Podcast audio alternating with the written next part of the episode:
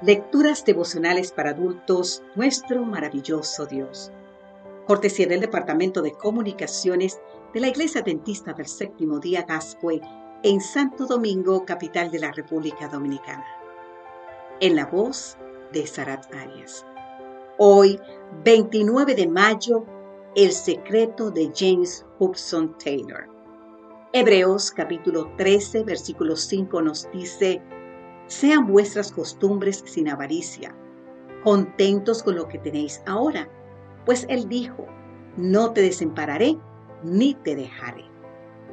Cuando James Hudson Taylor, fundador de la misión al interior de China, murió en el 1905, dejó establecidas unas 200 misiones, con más de 800 misioneros y miles de conversos. ¿Cómo pudo lograr tanto?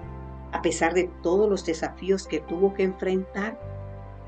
En 1867, Taylor perdió a su hija. Su hija se llamaba Grace, por una enfermedad del cerebro. En 1870, su esposa María Dyer murió pocos días después de dar a luz un hijo varón que también murió. En varias ocasiones, su vida y la de otros misioneros corrieron peligro durante las revueltas políticas que azotaban a la China en ese tiempo. Y como si todo eso fuese poco, con frecuencia fue objeto de calumnias, algunas de ellas provenientes de otros misioneros. En un momento fue tanta la presión que incluso llegó a considerar la horrible tentación de quitarse la vida. Entonces sucedió un hecho que cambió para siempre su vida. Taylor se encontraba en una estación misionera en Xinjiang durante el otoño del 1869, cuando leyó una carta de otro misionero, John McCarthy. En su mensaje, McCarthy le revelaba un secreto. Dejar que mi amante Salvador cumpla en mí su voluntad, permanecer en él sin luchas ni afanes, puestos los ojos en Jesús y confiando solo en Él para que nos otorgue poder. Luego, Taylor escribiría del gozo que invadió su corazón. Mientras leí la carta, me di cuenta de todo. Si somos infieles, Él permanece fiel. Te invito a leer más en 2 de Timoteo capítulo 2 versículo 13.